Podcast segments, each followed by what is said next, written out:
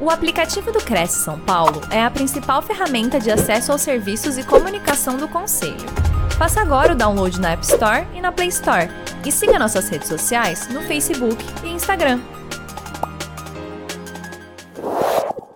Boa, noite, a todos que estão nos assistindo. É mais uma vez um prazer e uma honra estarmos aqui no Cresce de São Paulo, na TV Cresce, falando de um tema que é tão caro aos corretores, aos advogados e todos os agentes do mercado imobiliário, que é a fraude, a fraude na aquisição de bens. Como já dito, sou Luiz Chavala, estou hoje aqui ao lado das minhas colegas de Ali Chavala Advogados, Jonas Trimbaum, Patrícia Menezes, e vamos começar falando sobre o tema da, das fraudes. Né? Primeiro, o que, é fraude? Acho que é importantíssimo a gente esclarecer o que é fraude, porque pode passar na cabeça do leigo que fraude é necessariamente um conluio, uma intenção de prejudicar, ou é, uma forma que você tem de ludibriar alguém, e não necessariamente é isso. Não necessariamente é isso. A fraude, pelo menos do ponto de vista técnico e jurídico, ela, se, ela acontece mesmo quando a parte não tem intenção de prejudicar ninguém, até mesmo quando a parte nem sabe que está fraudando alguma coisa. Então, o que, que é fraude? A fraude é quando uma pessoa, por exemplo, eu vou vender o meu imóvel, né? Eu vou vender o meu imóvel para Ioná. Só que eu tenho dívidas. Por exemplo, a Patrícia tem, é credora de uma dívida comigo, de um cheque, de, um, de uma confissão de dívida, de um contrato de aluguel, o que for. Ou até mesmo de uma comissão de corretagem, né? E aí, é, eu vou vender, eu tenho, por exemplo, um milhão de reais de patrimônio, eu tenho, vou vender esse imóvel de 500 mil, a venda desse imóvel de 500 mil vai restar 500 mil no meu patrimônio. Eu tenho que saber se com o que resta no meu patrimônio, esses 500 mil, eu tenho patrimônio suficiente para pagar as minhas dívidas, que hoje existem. Então, por exemplo, se o meu credor tem um, tem um crédito comigo de 300 mil, a venda desse imóvel não gera nenhum tipo de fraude. Agora, patrimônio que resta, patrimônio penhorável. Só se contabiliza patrimônio penhorável. Bem de família e outros bens impenhoráveis, bem só é impenhorável por força de lei, não contabilizam nessa nossa operação agora. Então, eu tenho 500 mil que vai sobrar no meu patrimônio. Se as dívidas que eu tenho são de 600 mil, é fraude. É fraude. Pode ser fraude a credor, pode ser fraude à execução, pode ser também um outro tipo de fraude, que é alienação de bens com constrição registrada. Existem três tipos de fraude, mas as três passam por essa mecânica, que é você restar no seu patrimônio um, um ativo inferior ao passivo que você tem. É uma contabilidade mesmo que se faz para saber se você está incorrendo ou não em fraude. Vamos lá. Então vamos falar. Ah, outro ponto importante. Quando que se caracteriza a fraude?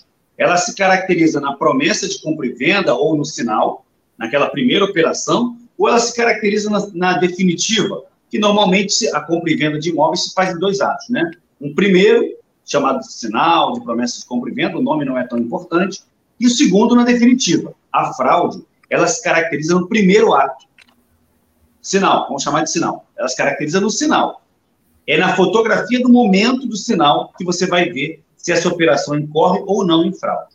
Tanto é assim que o artigo 160 do Código Civil, ele fala mais ou menos o seguinte: quando eu for efetivar o negócio, tem o sinal, quando eu for efetivar na definitiva, caso apareça, caso esse vendedor esteja insolvente, então no sinal ele não estava insolvente. Às vezes do sinal para definitiva passa um tempo, podem ser meses, anos ou podem ser até 15 dias, né? às vezes se faz uma semana, 15 dias, o tempo suficiente para tirar uma certidão, enfim. Se, quando, se entre o sinal e a definitiva o, o, o vendedor se tornar insolvente, ou seja, tiver muito mais dívida do que patrimônio, o, o comprador, o promitente comprador, o comprador, diz o artigo 160 do Código Civil, ele pode depositar o valor em juízo e citar todos os credores para que eles se resolvam em relação àquele crédito, aquele pagamento, e ele pode aí sim pedir ao juiz uma, um alvará, uma autorização para efetuar a escritura definitiva. Então, isso só reforça que a fraude se caracteriza no primeiro negócio jurídico realizado entre as partes, tá bom? É... E é isso. Então, fra... vamos falar um pouquinho agora do primeiro tipo de fraude que a gente mencionou, que é a fraude a credor. como é que se caracteriza uma fraude a credor? Como eu falei, é, o, o, vendedor ele tem um patrimônio que vai restar, no, ele, vai, ele tem uns bens que vão restar no patrimônio dele depois que ele vender esse imóvel.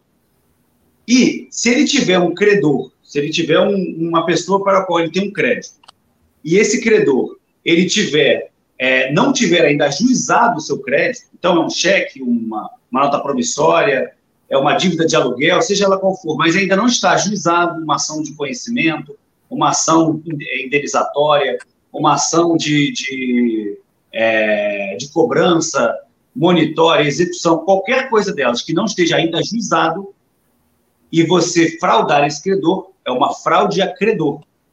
Dívida ainda não ajuizada, esse crédito ainda não ajuizado, é uma fraude a credor, que evidentemente é um pouco mais difícil de você caracterizar, porque não está na justiça, não aparecem nas certidões. Mas o credor tem que ser diligente, para que esse credor não seja preterido, ele tem que ser diligente e ele tem que fazer aparecer o crédito dele, porque ninguém vai adivinhar. Então, como é que ele faz aparecer o crédito dele? Ele protesta, ele inscreve no Serasa, ele escreve no SPC, enfim, ele vai ter que dar publicidade de alguma forma para o crédito dele, para que esse comprador tenha meios suficientes de conhecer a existência dessa dívida e ele possa avaliar se essa operação que ele está fazendo é ou não fraude a credor. Certo?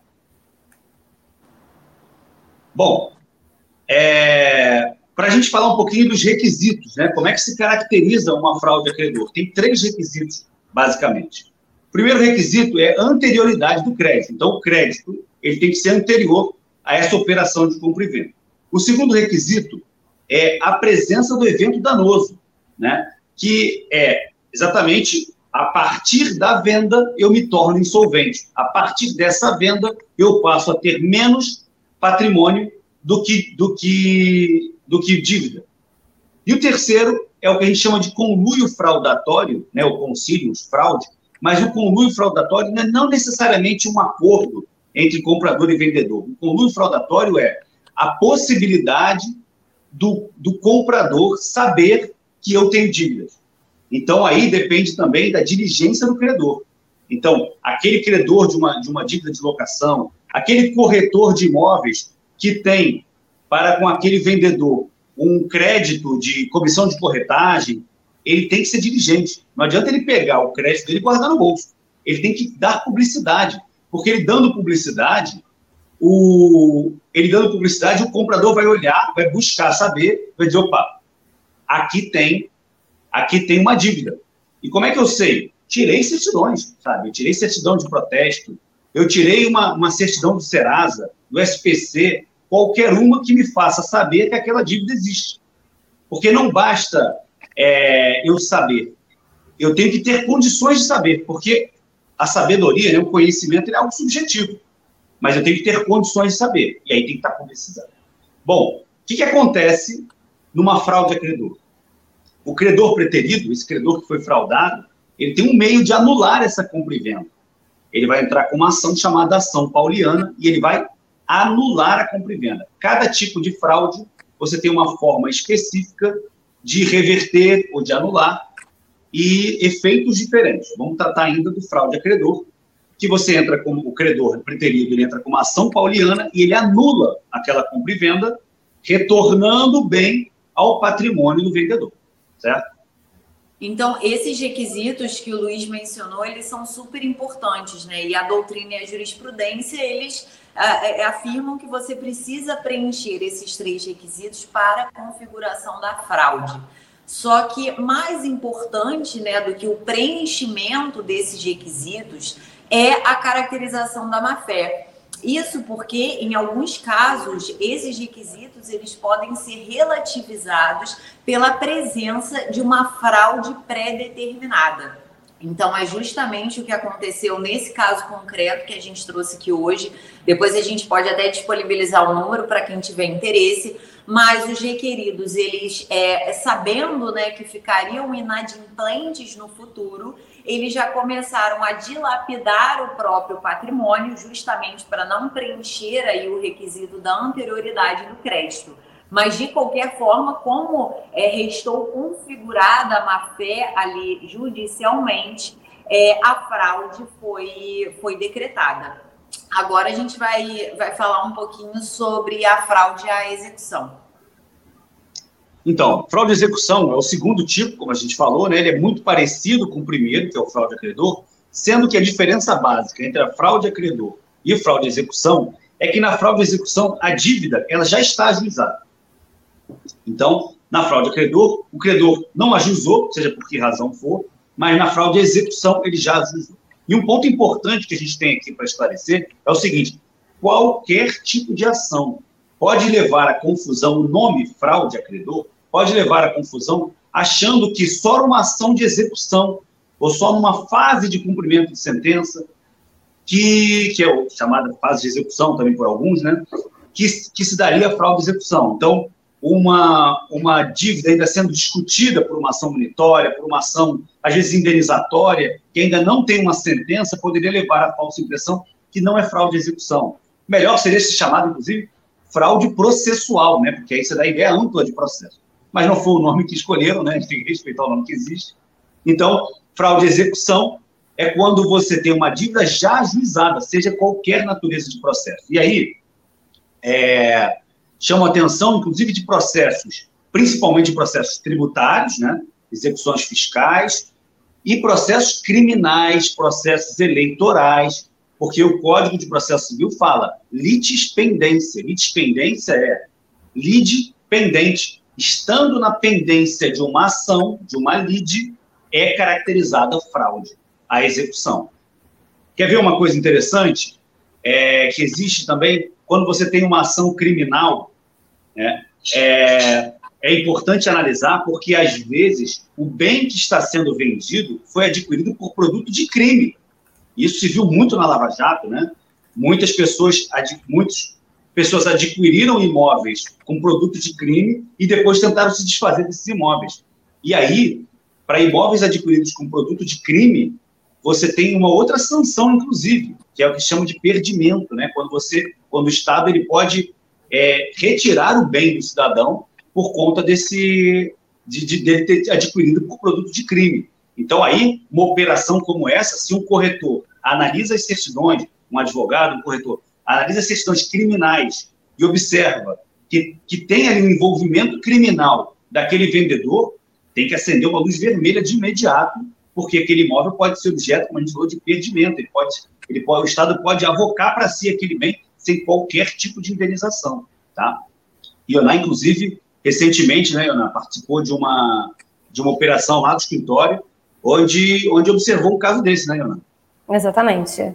Era um caso que tinha diversos apontamentos, é, o adquirente ele não tinha ciência de grande parte deles, e fazendo a diligência prévia, a gente verificou que é, o vendedor do imóvel, ele também tinha um processo criminal é, da Lava Jato.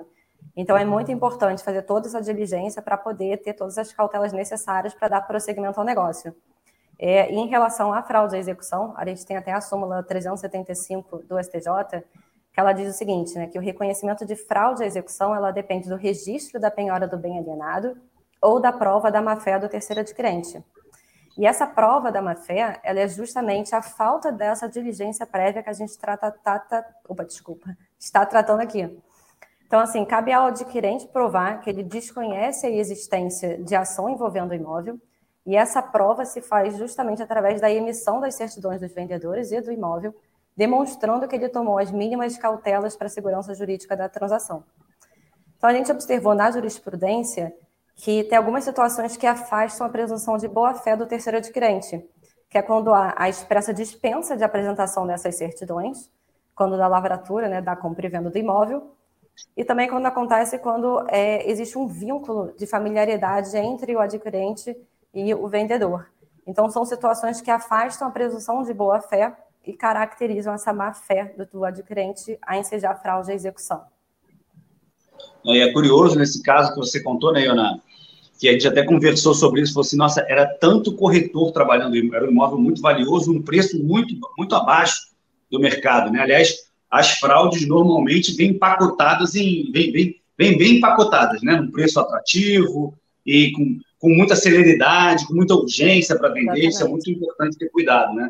E nesse caso que a Ana contou, eram diversos corretores trabalhando no imóvel e nenhum deles tinha ciência dessa, desses gravames, dessas, dessas dificuldades que poderiam ensejar. E você vê tanta gente perdendo tempo, se arriscando, às vezes até lamentando por não conseguir fechar uma operação de compra e venda, e às vezes é bênção, né? às vezes é até uma, uma sorte que você deu de não fechar aquele negócio, porque certamente você iria responder, porque era algo gritante e, e, e apontamentos criminais. Olha, eu pouquíssimas pessoas eu já vi falando sobre a relevância disso. Está lá, está na Constituição Federal, inclusive, sobre essa questão do perdimento dos bens. Bom, vamos falar um pouquinho sobre o terceiro tipo de fraude, né, que é a fraude que a gente chama de alienação de bem com constrição registral. O que, que é isso? Essa é, é mais fácil de pescar, porque essa fraude, ela geralmente se dá, ela geralmente não, ela se dá quando já está apontado na matrícula do imóvel algum tipo de restrição, algum gravame.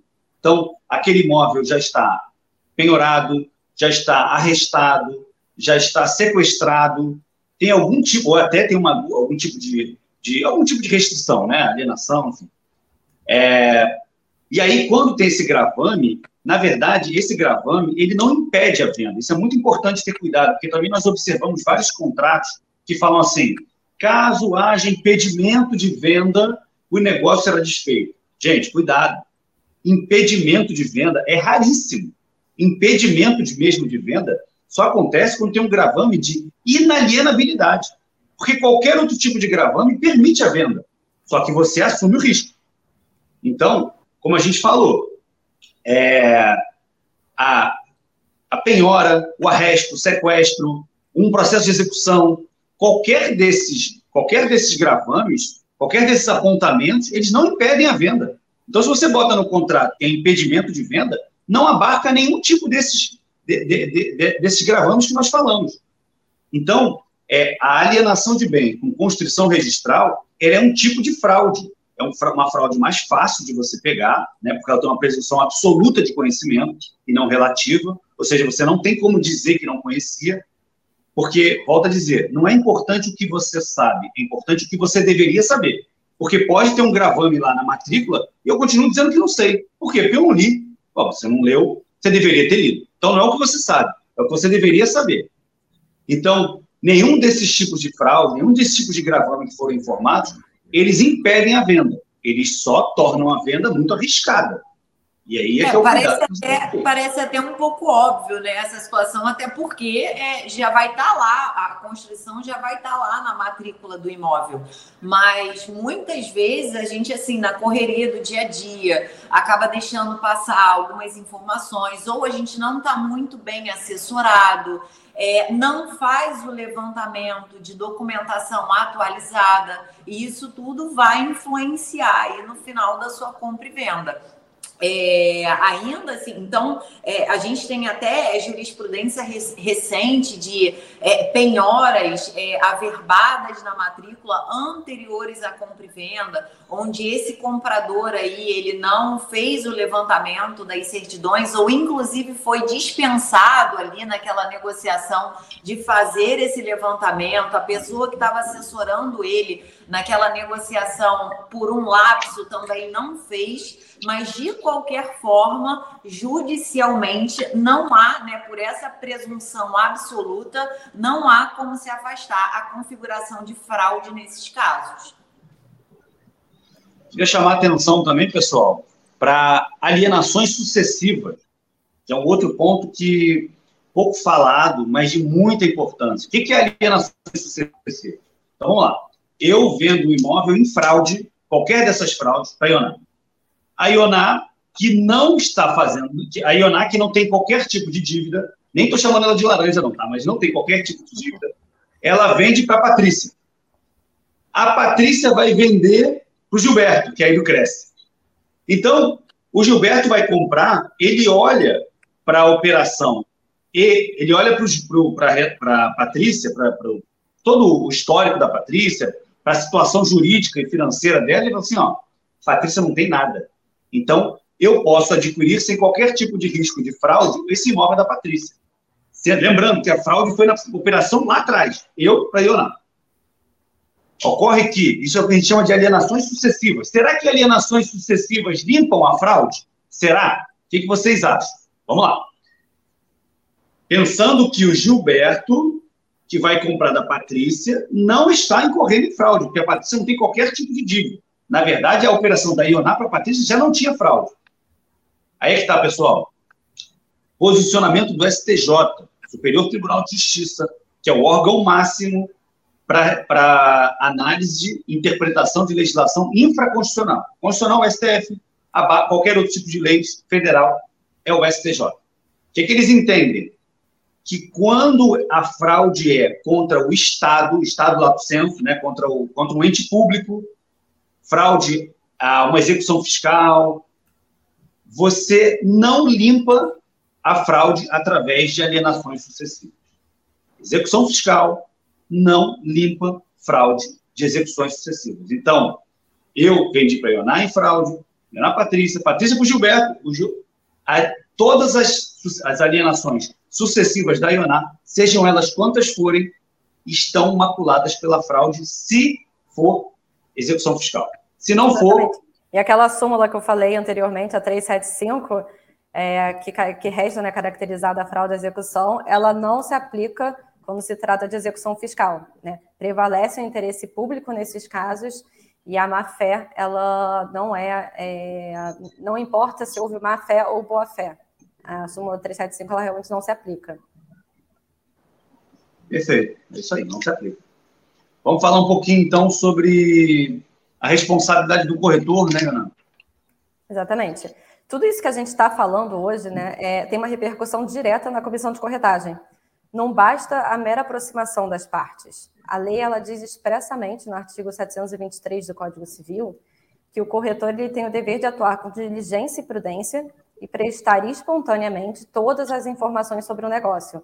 Isso inclui a necessidade de fazer essa análise prévia, sob pena de responder por perdas e danos e também de devolver a comissão de corretagem, caso ele já tenha recebido. Então, para ilustrar, a gente trouxe até um caso recente do STJ, de 2022, é, em que houve essa declaração de fraude à execução, é, foi decretada a ineficácia da venda e os compradores eles ingressaram com a ação em face do corretor e foi entendido o seguinte, é, abre aspas, né? o requerido atuou com diligência e imperícia na medida em que não agiu de acordo com o que disciplina o Código de Ética de sua profissão, pois lhe era dever verificar a condição dos envolvidos no negócio com o fim de evitar prejuízo aos autores. Então, ele foi condenado é, a devolver o valor pago a título de corretagem, bem como a pagar danos morais. E é, ainda assim foi. Pode falar, Patrícia.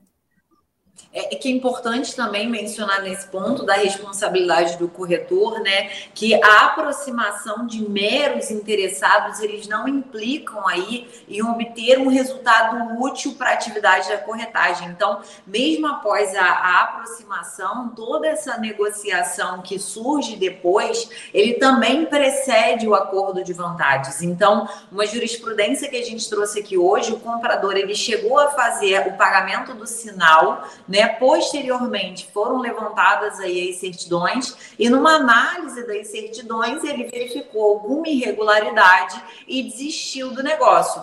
Essa desistência, né, como apesar de já ter sido até feito o pagamento do sinal, como foi ali naquela nessa questão das tratativas iniciais, é, houve aí, é, restou configurada a desistência daquele comprador e o corretor teve aí que devolver o valor da comissão que recebeu. Exatamente. E essa até decisão que eu estava falando, né, do STJ, ela consignou o seguinte, que só as pessoas que estão diretamente ligadas com o ramo imobiliário, e aí se inclui os corretores, advogados especializados, é que tem o específico conhecimento para orientar os vendedores e compradores que são leigos para negociação segura de imóveis. Então, por isso é que ele é responsabilizado caso ele não faça essa diligência prévia. E é muito simples, né, evitar esse tipo de situação. Se o corretor ele faz essa busca, faz essa diligência prévia antes de anunciar o imóvel, por exemplo, como o próprio Luiz falou, nem todo apontamento, na verdade, quase todo apontamento não é um impeditivo, né, para que ocorra uma transação segura ele já pode obter todas as informações necessárias, passar para os compradores, eles, para eles optarem em dar prosseguimento ou não, antes de fazer o sinal de compra e venda. Então, o fato de ter apontamento não necessariamente é um risco.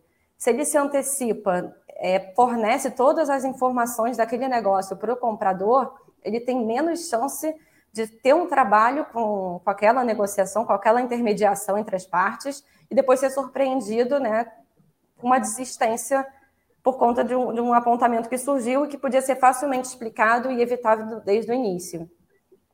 Aí, Ana, e a desistência é o melhor dos mundos para o corretor, né?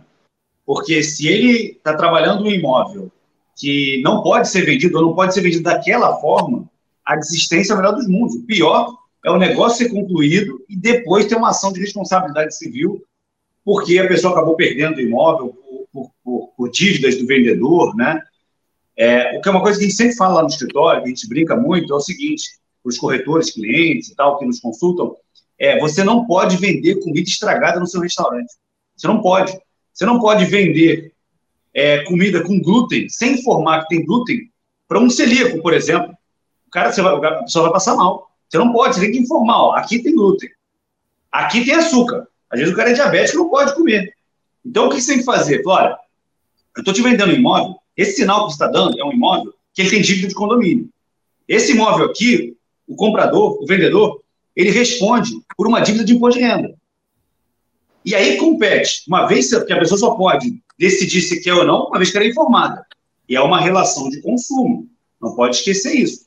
Então, você tem o dever de informação pelo CDC, Código de Defesa do Consumidor, e pelo Código Civil, artigo 723, 725, mais ou menos, ali do Código Civil. Então, você tem esse dever de informação. Se você coloca no mercado, se você coloca na sua prateleira um imóvel sem as devidas informações, você está sujeito a um risco altíssimo, porque você trabalha com, com bem, né, com produtos de altíssimo valor.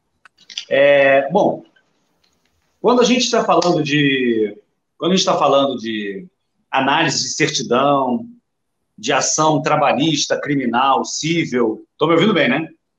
Sim, agora sim. Senão vocês mandem um, um recadinho para mim, não estava ouvindo assim. Então, quando a gente está falando de ação civil, criminal, trabalhista, pode algum, algum colega tá estranhando, falando assim, ué, mas não tem uma lei 13.097 de 2015, chamada Lei de Concentração de Atos na Matrícula, que ela dispensou essas certidões, que ela falou que agora, para você atestar uma fraude, você só precisa tirar ônus reais, porque tem que estar tá tudo lá na ônus reais, só vai ter que tirar agora é, as certidões fiscais, ônus reais, ITBI. Pois é, existe de fato essa lei. Né? Lei 13.097, que é a lei de concentração de atos na matrícula, onde ela fala basicamente que tem que estar tá tudo na matrícula. Você tirou uma ônus reais, não está limpa, está é, tá limpa ônus reais, tirou a certidão, as certidões fiscais, é, você já pode fazer operação sem qualquer tipo de risco. Né? Só que se você for é... Enfim, no Brasil tem aquela história que lei pega e lei que não pega, né? Se você for, é, se você for interpretar com esse nível de restrição essa lei, você está jogando por terra, primeiro, a fraude a credor, porque o credor ele não tem como. Por isso, teria que mudar até a sistemática do registro, né? Porque ele diz que tem que estar tá tudo no registro, mas a própria lei de registro diz que você não pode botar qualquer coisa no registro. Então, como é que eu, credor de um cheque, de uma locação, por mais que eu entre com uma ação, como é que eu vou fazer é, constar na matrícula do imóvel essa dívida? Isso vai ser um convite, uma enxurrada de fraude. Enxurrada de fraude. Então, por um lado, você quer simplificar a operação de compra e venda, por outro, você vai simplificar a fraude, e aí o sistema vai quebrar. Porque você tem que facilitar o trânsito do imóvel, tem, mas você tem que dar segurança jurídica para o credor porque senão amanhã ninguém concede crédito para ninguém. E aí também é um problema muito grande que a gente vai ter. Até porque, geralmente, as garantias são imobiliárias, né? Então, você também não pode fazer essa facilidade toda de fraude. E aí acabou acontecendo isso. Decisões judiciais e os próprios cartórios tiveram muita dificuldade de, de operar essa lei e acabaram ignorando um pouco ela para poder cumprir com a segurança jurídica que é necessária. Então, nós temos tanto os cartórios e as corregedorias que disseram que não iriam de imediato dispensar as certidões, de feitos ajuizados, certidões que informam dívidas trabalhistas, civis, criminais, não, não, não iriam dispensar, dizendo que ficava a critério do comprador dispensar e que ele assumiria toda a responsabilidade por eventual dispensa.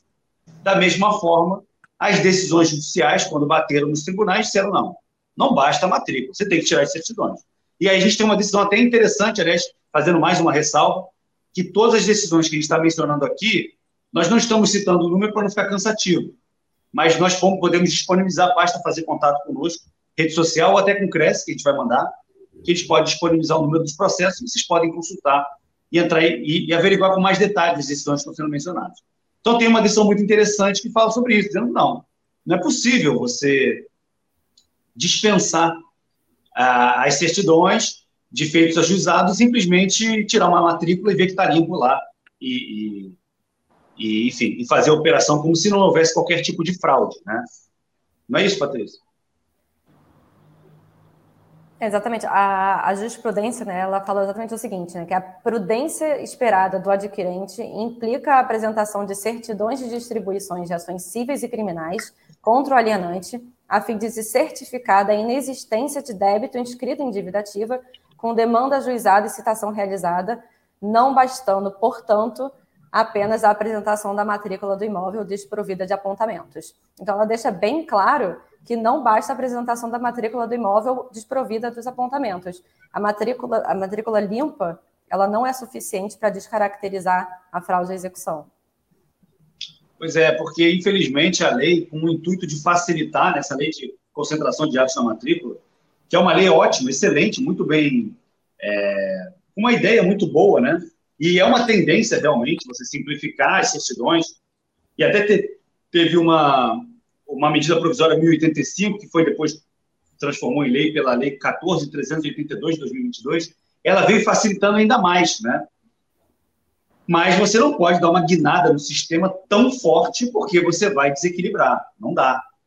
O nosso judiciário ainda é muito lento, então você não tem como pegar um título e jogar ele para a matrícula dizendo, o seguinte: até porque a, a matrícula, né, o registro de imóveis, não é mural de recado.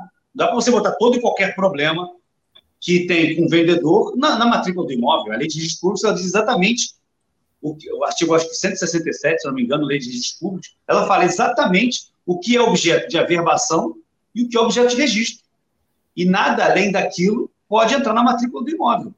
Então, se você não tem muitas opções de colocar dívidas na matrícula do imóvel, você não pode dispensar toda e qualquer informação dessa, porque você vai estar dispensando uma porção de credores, e aí você está abrindo a porta para um monte de fraude. Então, o próprio sistema não aceitou e não utiliza essa lei para fins de, de, de, operação de compra e venda de imóvel. Infelizmente, não faz isso. Vocês chegaram a ouvir, não sei em que momento que eu parei, sobre a diferença do corretor e do advogado? Chegou a ficar claro isso? Eu consegui falar ou não? Ficou não, não um pouquinho ficou. cortado, sim, Luiz. Acho que você poderia repetir. Pois bem, é, nós somos advogados, não somos corretores. Sabemos que a maior parte da audiência aqui é de corretores, por estarmos na TV Cresce, né? Que, aliás, parabenizamos por essa, por essa troca né, entre advogados e corretores, que é tão importante. No dia a dia, já tivemos muitos problemas com corretores, porque o corretor às vezes acha que o advogado não está não tá simplificando, está criando problema, e de fato alguns colegas criam problemas desnecessariamente, não é, não, é nenhuma invenção. Mas essa troca, essa interação, ela é fundamental. O advogado não tem como analisar imóvel que não é vendido. E o corretor precisa da segurança jurídica do advogado. Então, existe uma sinergia, existe uma complementariedade de trabalho. Existem muitos colegas que atuam nas duas áreas, são corretores e advogados. Né? Mas, enfim, mas existe uma diferença muito clara entre a atuação do corretor e do advogado. E a principal delas é: o corretor vende. O corretor é aquele cara que olha para o imóvel como um produto e ele sabe destacar as qualidades do produto, ele sabe dar uma maquiada nos defeitos, porque bom vendedor também não anuncia os defeitos, mas ele não esconde, claro, não pode esconder, né? sabe disso, senão vai incorrer em fraude. Então ele sabe valorizar, ele sabe como apresentar um produto e ele transforma imóvel em dinheiro. Eu preciso do dinheiro, eu tenho um imóvel, eu contrato um corretor e ele vai fazer essa transformação. Vai ao mercado, busca um comprador nos contatos que ele tem, através dos anúncios, e ele vai trazer uma pessoa interessada, ele vai juntar as duas partes. Lembrando que corretagem é mediação. Então, o corretor tem necessariamente dois clientes. Ele tem o vendedor e ele tem o comprador. É diferente do advogado. O advogado tem apenas um cliente. Ele pode até fazer mediação, mas ele, em regra, ele tem um cliente. O advogado ele é parcial. Ele atende os interesses do cliente no contrato. O corretor não. O corretor ele tem que zelar pela boa operação, e assim está na lei, não estou inventando nada. A própria lei fala em mediação. Né? É, então, a diferença do corretor para o advogado: o corretor é o, é, é o comercial, ele é a operação de venda, ele está na linha de frente para vender, para transformar bem em dinheiro, é, imóvel em dinheiro. E o advogado, ele é o analista de risco. Tem nada a ver uma função com a outra. Ele é o analista de risco.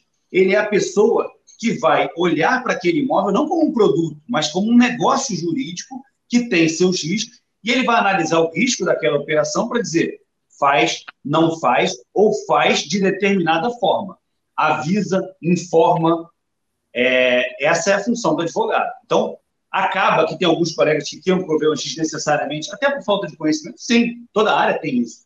Mas não é para ser assim. É para ser uma complementação. Um faz um negócio e por estar na linha de frente, e às vezes por estar no afã até de fechar um negócio, acaba descuidando de um detalhe ou outro, e o advogado não. Ele tem que ter cabeça fria ali para poder dizer, analisar e dizer se deve ou não fazer e em que condições aquela operação é segura. Lembrando, só para fechar, sem querer me estender demais, que a corretagem é uma relação de consumo, seja pelo Código de Defesa do Consumidor, seja pelo próprio Código Civil, o corretor, é, por ser um fornecedor de serviço, ele tem um princípio, ele deve zelar pelo princípio da informação. Então, ele tem que dizer tudo que tem lá. Né?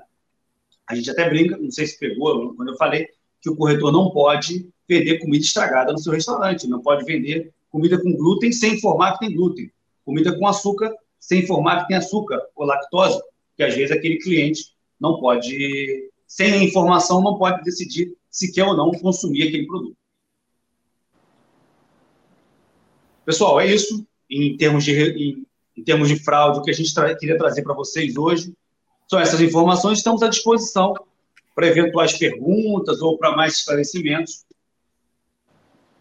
Mais uma vez, agradecendo o convite. Doutor Luiz, muito obrigada. Doutora Patrícia, doutora Ioná, obrigada pela explanação que vocês deram. Uh, o Marcos Marcos, ele tem uma pergunta. Uh, boa noite. Para evitar uma fraude, o comprador paga o valor do imóvel primeiro ou o vendedor assina a escritura pública antes do recebimento? Desculpa, ele perguntou se assina primeiro ou recebe primeiro? Isso. Geralmente é, é no mesmo ato, né? Ali, então, como, digamos, é feito no cartório, escritura pública, geralmente se faz por cheque administrativo, é o mais seguro, é o que recomendamos fazer. Então, assinou, recebeu os bons. Na, na, na, linha temporal, assina, recebe o cheque na hora. Por quê? Porque se você assinar e o cheque não for recebido, o próprio cartório, estando ali, vai, vai observar que não houve a transferência do cheque. O cheque, inclusive, consta, é cheque administrativo, ele é registrado, ele tem número, e ele vai constar na própria escritura. Então, se ele não for recebido, não, a operação não tem, não tem validade. Eu não sei se ele quis dizer algo em relação ao sinal, se de repente se assinaria o sinal antes de fazer o pagamento. É. Patrícia, você sabe? É, é, o comprador paga o valor do imóvel primeiro. Não, ele falou escritura pública, né? Então eu estou entendendo que não é sinal, que é definitiva. Nada impede se fazer um sinal por escritura pública. Mas como a lei não exige, é um custo que não é, não é exigido por lei. É, aqui, pelo que eu entendi, não se tratava do sinal, porque ele falou escritura pública, né?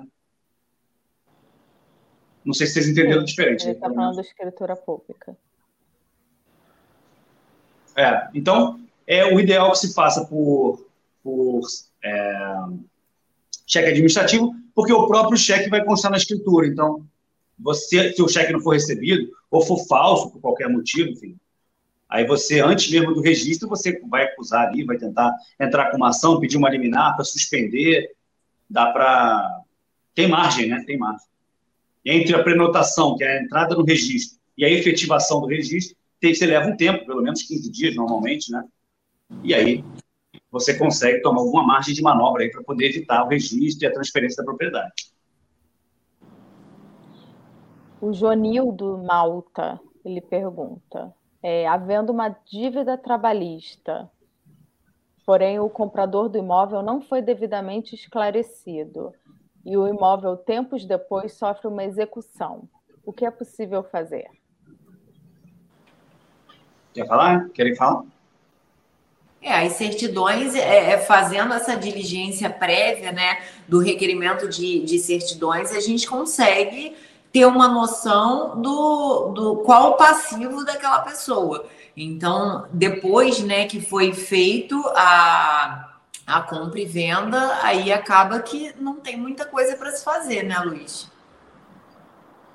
Pois é, como a gente falou, né? Antes de fazer a operação de compra e venda, você faz uma espécie de balanço do patrimônio do vendedor, né? E nesse balanço vai aparecer o passivo, o ativo e um resultado. Se esse resultado, retirando o bem vendido, né? retirando o bem objeto ali do, negócio, se o resultado for positivo, não tem fraude. Se for negativo, tem fraude. Vou dar um exemplo. Tem tempinho ainda para contar um caso que, a gente, que aconteceu com a gente, mais um? É, e olha que curioso foi isso, né? A gente foi fazer assessoria de uma compra e venda de um imóvel e o vendedor era um banco, um banco de investimento. E e aí você pensa assim, pô, você é um banco, o banco, evidentemente, ele é solvente, né? Só que, assim, é, banco quebra também, né? Banco quebra. Ele, ele tem muito dinheiro, mas ele tem muita obrigação, tem muita responsabilidade também, né? E aí, é, o cliente contratou a gente, esse banco ele tinha recebido esse imóvel com pagamento de uma dívida e ele estava vendendo um apartamento. É, fomos à sede do banco na primeira reunião e eu falei, olha, aqui a gente vai precisar de um balanço do banco. E aí eles quase viram, né? Começaram, quase me expulsaram da sala. Um balanço do banco? Você é maluco? Quem é você pedir um balanço do banco? Está aqui um banco. O banco é, ele é fiscalizado pela CVM, ele é fiscalizado pelo Banco Central e tal.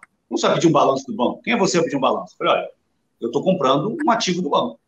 E eu preciso saber se o que sobra do banco era um imóvel de alto valor, mas quero saber o que sobra do banco, se o banco é capaz de arcar com outros, outros passivos. Porque eu tirar a certidão do banco, vai vir um monte de processo, é normal isso, né? Não tem nada demais. Eu não tenho como avaliar se aqueles processos são muita coisa ou pouca coisa perto do que o ativo do que tem o banco. Eu não sei, não sei como avaliar. E assim, começou a criar um clima terrível, né? Imagina. E, aí o comprador, o nosso cliente, ele falou: olha, Luiz, é necessário mesmo isso? Eu falei: é. Expliquei para ele toda essa operação que estou explicando para vocês. Ele era, acho que, auditor de uma grande empresa. Ele falou: olha, está falando a minha língua. Concordo plenamente com você vai fundo. O que você falar, a gente vai atrás. E aí eu fui, né? Tive respaldo do cliente e falei, olha, expliquei lá, e a partir disso teve uma má vontade enorme, dava um chá de cadeira na gente o tempo todo nas reuniões, mas é, tiveram que entregar. Tiveram que entregar, entregaram balanço, e evidente, como eu não sou contador, eu não sei entender balanço de banco, que é um calhamaço de papel enorme, entre, contratamos um contador, ele analisou o balanço do banco, deu um parecer, ele não fez auditoria. Cuidado, tem uma diferença entre auditoria e parecer, né? A auditoria é se ele tivesse que checar que aquelas informações eram não verdadeiras. Não nos competia isso. Eles apresentaram o balanço, o auditor, o nosso contador, ele fez uma análise e deu um parecer dizendo sim, pode comprar, porque a, o resultado é positivo.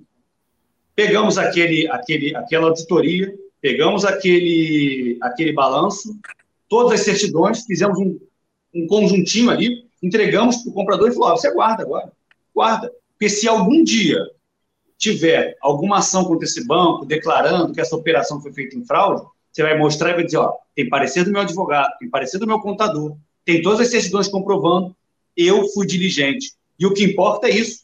O que importa é ser diligente. Eu fiz a minha parte se aparecer alguma coisa que eu não sabia, eu não tenho como saber, eu não tenho como responder por isso. Lembrando que cada ação que o banco sofre, ele tem que provisionar aquilo como, uma futura, como um futuro passivo. Então, uma ação trabalhista, como foi perguntado aí, aliás, o Joanildo é, é até um amigo, né, e ele estava passando por uma cirurgia, está se recuperando, desejo melhores para eles. Se, como nesse caso, se tem um passivo, tem uma ação trabalhista, esse passivo está provisionado. Então, quando você apresenta o passivo do banco, já estão todas aquelas certidões, todas aquelas ações e muitas outras que o banco tem. Então está tudo ali. A gente pode fazer uma operação segura quanto a isso.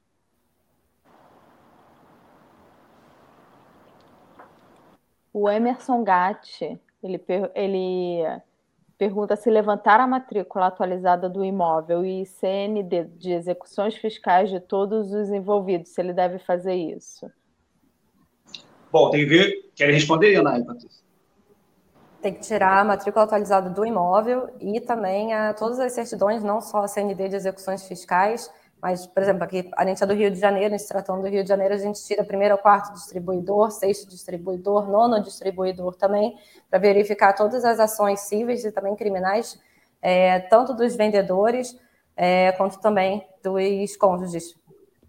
É, acho que é bom é, pontuar aqui também que não não existe um, uma lista fixa, né, do que, obviamente, que é, algumas certidões é mais de praxe retirar, mas não existe uma listagem ali do que você do que você deve tirar, né? Mas assim, eu acho que se está ao seu alcance é, o máximo de informação que você pode coletar antes de fazer a compra daquele imóvel, a gente sabe que às vezes compra de imóvel é sonho. Né? Então a pessoa ela juntou o dinheirinho dela ali, ela está pensando numa segurança futura e não numa nova dor de cabeça. Então assim tudo que tiver ao seu alcance é para conseguir fazer esse levantamento e justamente por esse motivo que uma assessoria né, é muito importante, porque a, a leigo é, às vezes não tem conhecimento, né? Ou recebe a informação e não consegue filtrar aquilo da forma correta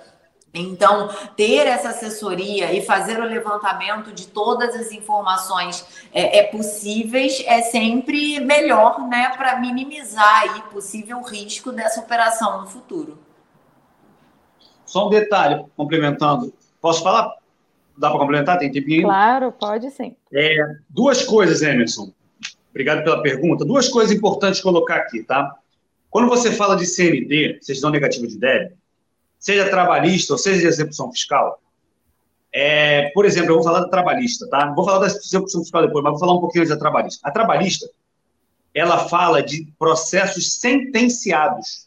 Olha o cuidado, hein? Olha o cuidado. A CND trabalhista, pelo menos a que a gente tira aqui no Rio de Janeiro, ela, e eu acho que ela é nacional, me engano, ela fala de processos sentenciados. Agora, a gente sabe quanto tempo demora para ser uma sentença?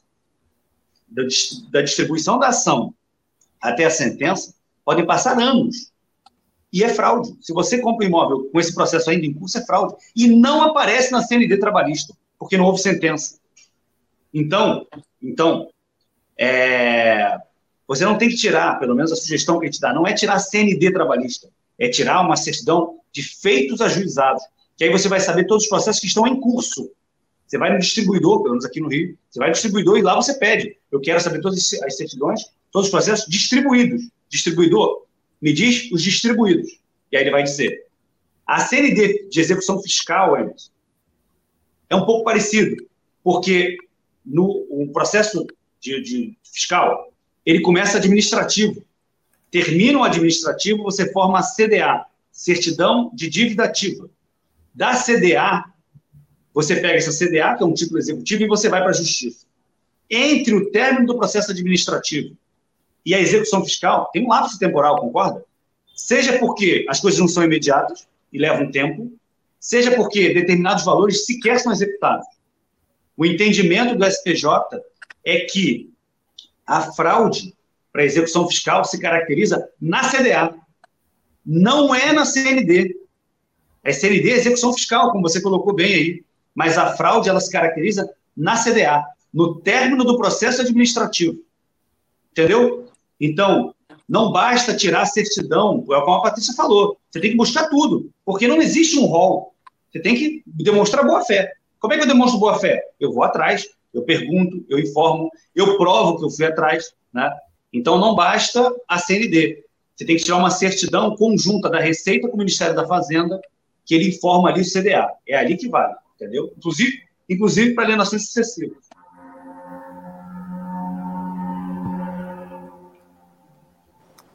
Mais uma pergunta do, do Marcos. Ele pergunta se já aconteceu de um vendedor receber o dinheiro e não assinar a escritura pública, fraudando assim o comprador. Eu estou achando que isso é caso concreto. Estou achando que ele tomou uma volta aí. Alguém ameaçou. Vou no banheiro ali, já volto. Assim, É, querem responder? Você pode passar na frente. Olha, assim, é, se recebeu o dinheiro e não assinou, bom, primeiro, esse é um problema de você receber em dinheiro, né? Porque você fica sempre vulnerável a, a situações como essa, né? É, se você recebeu o dinheiro e você não assinou, trata de um, de um roubo, né? Não se trata de uma escritura fraudulenta, é roubo. É como se eu, como se eu tivesse metendo a mão na carteira de alguém, ou alguma pessoa deu bobeira e metia a mão no bolso. É um roubo. Aí não é uma, aí não é uma transação imobiliária fraudulenta, né? E tem que ser tratado como crime que foi. Tá no escritório tem crime, mas não é o nosso caso, mas de tanto a gente lidar e conversar sobre, a gente acaba pegando algumas informações. Mas me parece que aí é um outro, aí é um outro tipo de crime, né? Aí não é, não é, não é fraude, aí é, uma, é um roubo. Né? É, tem que saber se houve algum tipo de documento assinado, né? Se houve algum tipo de promessa de compra e venda, é, se ele chegou a pagar o sinal, se, se tiver algumas condições que foram pactuadas ou não, ou se ele simplesmente pagou todo o valor em espécie, não tem nem como comprovar que pagou esse valor. Então, tem algumas nuances para serem analisadas para ver se cabe alguma ação ou não. É verdade. É, até é verdade. porque ninguém, ninguém guarda dinheiro, é difícil, né? Assim, a, a, ainda que a pessoa tenha pago um dinheiro, ela vai ter ali um, um histórico, né? Ela fez o levantamento desse dinheiro no banco, então, até como forma de comprovação judicial, isso pode ser um indício também. É, tem que ter muito cuidado, até o corretor mesmo, quando assessora e observa que é, tem muitas práticas que não devem ser cometidas, mas que acabam acontecendo de botar valor inferior na escritura, pagamento em dinheiro para você tirar alguma, alguma diferença. Não estou nem dizendo que foi esse o caso, porque ele não colocou isso. Então, tratando já de uma outra questão que é muito relevante. Muito cuidado, porque quando a gente assessora operações que estão nessa natureza, sem alertar o cliente do risco e participa disso, você está em conluio ali, né? E você que é profissional, você deve zelar muito, porque as operações, os clientes, eles vão e voltam, mas você fica, né? A sua, a sua credibilidade, o seu nome no mercado, a, a o seu registro profissional, ele fica. E ele pode ser manchado por uma operação como essa. E um outro ponto também relevante, que a gente sempre trata lá no escritório, é o seguinte: você hoje, para agradar um cliente, você orienta ele a fazer alguma coisa errada, ou você faz vista grossa para algum, algum erro que ele está cometendo, ou você até conduz, ensina ele a fraudar daqui e dali. Ok, você faz isso e você acha que ficou bem com o cliente. Só que esse cliente vai ficar feliz com você nesse primeiro momento, mas lá no fundo ele não te respeita. Porque ele sabe que se você fez e orientou ele a fazer isso com outro, porque tem sempre um lesado. É o Estado, é o comprador, é o vendedor. Ele sabe que amanhã você é capaz de fazer isso contra ele.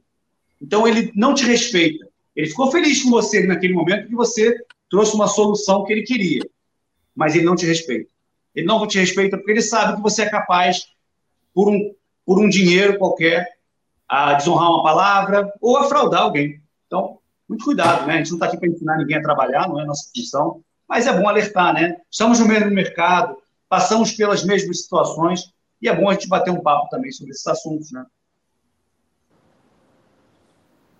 É importante também frisar, como a Iona falou, né, que o próprio corretor pode responder um processo caso ele é, faça é, parte de uma fraude numa transação imobiliária, né? Então pode acabar recaindo no bolso aí do próprio corretor isso. É, tem um caso aqui do André Zorzeto que ele conta, eu vou ler aqui se vocês quiserem fazer algum comentário é, execução por fraude. Constatei na prática quando o juiz prenotou em matrícula que adquiri como terceiro de boa-fé. No caso, havia uma transação anterior na qual o vendedor tinha ação trabalhista. É, passou a propriedade para o seu irmão, do qual vinha adquirir o lote, e requeri certidões apenas do último proprietário, por acreditar no cartório de notas que avalizou a escritura isso há 25 anos atrás. E aí ele fala que hoje, com a experiência, analisa a vintenária, Serasa e todas as certidões dos proprietários. Entra bem naquele caso de alienações sucessivas, né? Além de alienações Exatamente. sucessivas, né, uma alienação entre familiares, né? É, o que deixa bem evidenciada a má-fé na transação. É, então, é, o que ele está falando, né, como nós já falamos, né, aquelas alienações sucessivas, né, é bom observar, André, é o seguinte, é, só caracteriza, em alienações sucessivas, como você colocou, você, pelo que eu entendi, você disse que o juiz entendeu que você estava de boa fé. E, de fato, por, ser uma operação trabalhista, é, o, juiz, o, tribunal, os tribunais entendem que não existe má fé. Só existiria má fé se fosse execução fiscal, algum crédito de fazenda, fazenda pública. Né? E aí, não, as alienações sucessivas não são limpas nesse caso. Acho que você falou que entre uma operação e outra tinham 25 anos de diferença. Aí, nesse caso, isso 25 anos atrás, foi o que eu entendi, né? O cuidado que a gente tem que ter com alienações sucessivas, principalmente, são alienações curtas, né? Em um período muito curto de tempo e sem muita razão de ser. Né? Você não vê, você não observa um lucro, você não vê por que a pessoa vende, compra e vende um mesmo imóvel em um ano três vezes. Qual é o problema? Até porque, se estão vendendo muito rápido, ainda não tem problema documental, pode ter problema no imóvel. Né? E você não está nem sabendo. Porque o vendedor não vai te falar. Tem uma goteira lá interminável, tem um problema estrutural, tem um vizinho antissocial, você não sabe. Então você tem que desconfiar. Vai muito além de você olhar só os documentos, né? É, assim, muito além dos documentos, não. Vai, você tem que saber interpretar os documentos que estão ali também, né? Então, se você observa sucessivas transações num período de tempo muito curto, você tem que desconfiar. Você vai nas operações anteriores e você não encontra nada, ainda assim você pode observar, de repente, questões da localidade, estruturais. Então é, é importante você observar. No que você contou, está batendo com o que a gente falou, né? Era uma operação trabalhista e, quanto a isso, realmente não se caracteriza fraude. Se fosse fiscal, sim. Né? Mas é sempre importante observar essas alienações sucessivas. Uh, eu vou ler aqui a última pergunta do Sebastião Frogel e eu vou pedir para o pessoal é, colocar aqui agora os contatos de vocês, caso alguém assista depois e tenha dúvidas, ou se alguém que está assistindo agora ainda tiver mais dúvidas, pode entrar em contato direto com, com os doutores. O Sebastião ele, ele pergunta: se o vendedor tem uma dívida fiscal e adquiriu o imóvel após a dívida e vende antes de ter uma execução, como fica? Olha, pelo que eu entendi, é o caso de execuções sucessivas, né? E não, ele foi um, mais um elo. Não foi isso, não? Não, na verdade, esse não. Ele só tinha uma dívida fiscal e antes de, de ser executado judicialmente, ele vendeu esse imóvel. Mas, assim, é, é ah. a princípio, né, só dele vender esse imóvel não está caracterizado fraude. Foi o que o Luiz falou lá no início. É preciso fazer a análise do, do ativo e do passivo dele para saber se o que restou é suficiente para o pagamento das dívidas que ele tem. Se por acaso for suficiente, ainda que ele tenha feito essa alienação, a gente não tem aí a configuração de fraude. Perfeito, é isso mesmo. A fraude não se caracteriza por uma mera dívida, né? Tem que ter o, o resultado negativo. E também tem que ver o seguinte: tem que ver em que momento foi essa venda. Né? Ainda que caracterizasse uma fraude, ainda que fosse um resultado negativo, tem que ver em que momento foi, foi, foi feita a venda. Se foi antes da certidão de ativa, antes do término do processo administrativo, se já constava em alguma certidão ou não, ainda que seja uma certidão eletrônica, aquela da Receita com o Ministério da Fazenda. Aí tem que avaliar um pouquinho mais o caso para a gente poder responder. Né? Mas a Patrícia foi perfeita. Não necessariamente dívida significa fraude. Doutores, eu queria agradecer em nome da diretoria, em especial do presidente, o senhor Viana, a vocês que dedicaram o tempo e conhecimento para nos honrar com essa live. Agradecer a todos também que nos assistiram. Eu vou passar a palavra para vocês fazerem as últimas considerações antes da gente fazer o encerramento. Bom, pessoal, mais uma vez, agradecer ao Cresce de São Paulo pelo convite para nós que trabalhamos nesse mercado e temos tanta paixão aí pelos assuntos imobiliários. É uma honra estar aqui, um prazer enorme. E dividir com vocês, saber que tiveram interesse, perguntas. Então, para a gente é um estímulo muito bacana. e um tema tão interessante para a gente, tão caro, tão do nosso dia a dia. Então, agradecer mais uma vez pelo convite, nos colocar à disposição, caso tenham dúvidas. Nossos contatos estão aí, o meu pessoal de Instagram é luiz.arechavala, é, underline ADV. Estamos à disposição, como falamos, as decisões judiciais todas que foram mencionadas, nós não falamos os números para não ficar uma coisa muito cansativa e sem sentido. Se alguém tiver interesse para aprofundar, nos procurem, mandem mensagem que a gente responde com todo prazer. Muito obrigado a todos. Obrigada. Obrigada pelo convite. É um prazer estar aqui compartilhando experiência com vocês. É, essa troca é fundamental. E o nosso Instagram, nosso site está aqui abaixo. Obrigada a todos. Até a próxima. Obrigada.